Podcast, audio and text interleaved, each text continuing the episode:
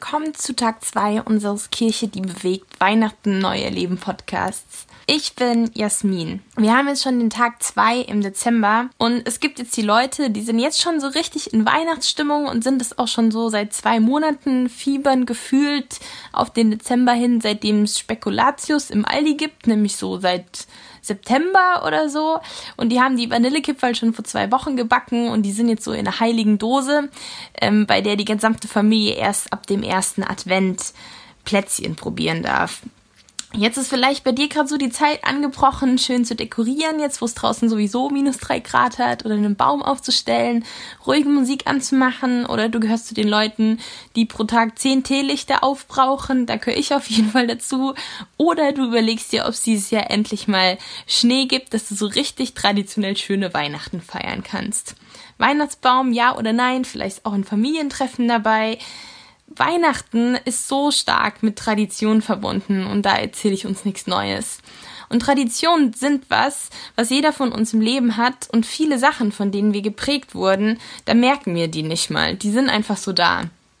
Und ich persönlich, ich muss auch sagen, ich finde es manchmal auch ganz schön, wenn man so als Familie oder als eine andere soziale Gruppe eine bestimmte Tradition hat, weil das einen irgendwie selbst ein bisschen als besonders auszeichnet. Da weiß man so, okay, das ist unser Ding, das machen wir.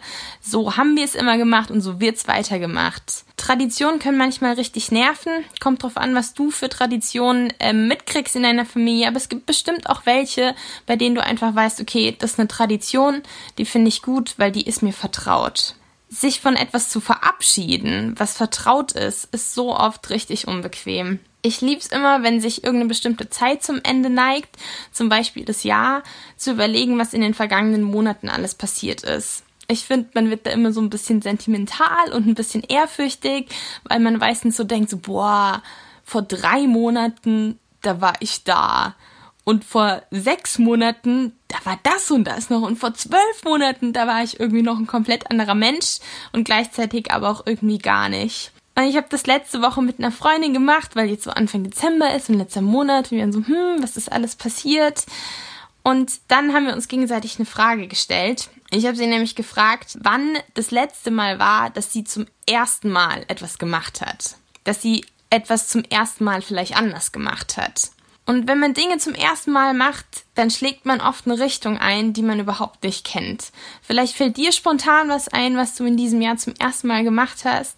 Und dann wirst du dich dran erinnern, dass es immer ein bisschen mit Ungewissheit verbunden ist. Vielleicht einen bestimmten Job, einen neuen aufzunehmen oder dich zum ersten Mal mit jemand bestimmten zu treffen. Zum ersten Mal hier für die Leute von Kirche, die bewegt, einen Podcast einzusprechen. Zum ersten Mal Auto zu fahren. Was wir alle dieses Jahr zum ersten Mal erlebt haben, ist vor allem mit einem Alltag zu dealen, dessen Struktur von der Pandemie durcheinander geworfen wird. Und plötzlich sind Fragen aufgekommen. Da erinnern wir uns noch so dran, welche Berufe sind systemrelevant?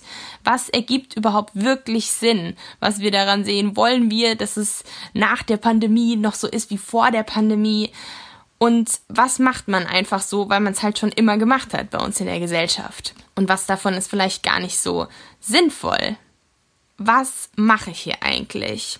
das ist die Frage, wo ich ein bisschen drauf hinaus will. Oder vor allem, was machst du hier eigentlich? Wenn du gerade deinen Tannenbaum einkaufst oder der Tante noch irgendwas unbedingt kaufst, Hauptsache, damit jeder in der Runde am Heiligabend was geschenkt kriegt. Was ist der tiefere Sinn? Was gibt dem ganzen Weihnachtsgehabe Bedeutung? Wenn wir die Weihnachtsgeschichte durchgehen, dann gibt es auf jeden Fall eine Person, die sich das zu 100% öfter gefragt haben muss.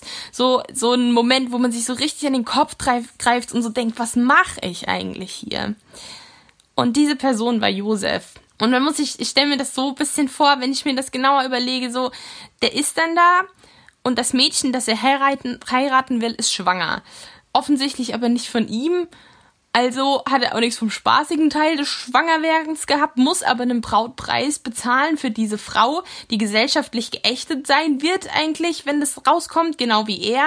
Und dann eine wirklich harte Zeit für eine schwangere Maria sorgen, wenn er sich zu ihr stellt. Und ja, ein Engel kommt und sagt ihm, dass die junge Frau, die er heiraten wollte, vom Heiligen Geist geschwängert wurde. Und je mehr ich drüber nachdenke, finde ich es neben dem ganzen übernatürlichen Kram, der passiert ist, vor allem ein Wunder, dass Josef sich entschieden hat, diesen Weg mit Maria zu gehen.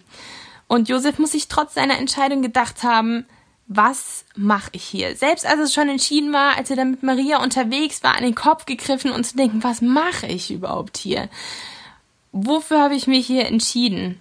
Tatsächlich hat er sich dafür entschieden, Gott gehorsam zu sein und zu vertrauen, auch wenn alles andere auseinanderbricht. Und tatsächlich lohnt es sich am Ende so sehr, weil alles so eintritt, wie er es geträumt hat. Josef hat sich von ganz vielem, was man damals so gemacht hat, von dem Vertrauten verabschiedet und dafür den Sohn Gottes als seinen eigenen Sohn kennengelernt. Und das kann man jetzt glauben oder auch nicht. Und deswegen kann es sich interessieren oder auch nicht. Aber spätestens, wenn du gerade versuchst, dich in Weihnachtsstimmung zu versetzen und anfängst, Deko rauszukramen oder eine Krippe aufzubauen, dann lade ich dich dazu ein, dass du die Entscheidung triffst, dass es dich interessiert. Weil dann hat es nämlich was mit dir zu tun. Auch wenn du das mit der Deko und so nur aus der Tradition heraus machst. Und wenn du dich dafür entscheidest, dich damit zu beschäftigen, dann kann ich dir sagen, Tradition ablegen und zu hinterfragen, was man tut und was man glaubt. Das bedeutet Anstrengung.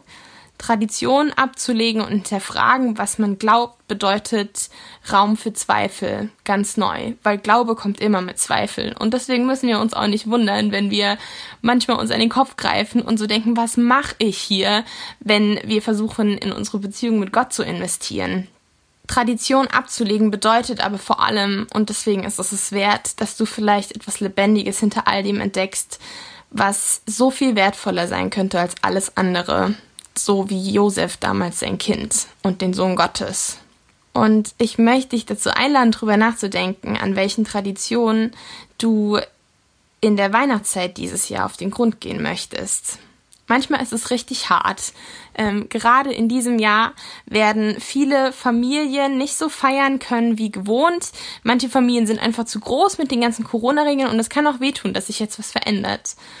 Wenn ich davon aber ausgehe, dass Gott seinen Sohn gegeben hat, damit wir Menschen nicht alleine sind und das der Grund von Weihnachten ist, dann darf dieses Jahr vielleicht eine Chance für uns sein, dass jetzt, wo untergeschobene oder selbstgewählte Traditionen aufbrechen, dass wir es Gott gleich tun können und einen Unterschied machen können. Es sind noch 23 Tage bis Weihnachten und heute ist ein guter Tag, um Glaube als Herausforderung zu begreifen für dich. Wir wollen gemeinsam Weihnachten neu erleben.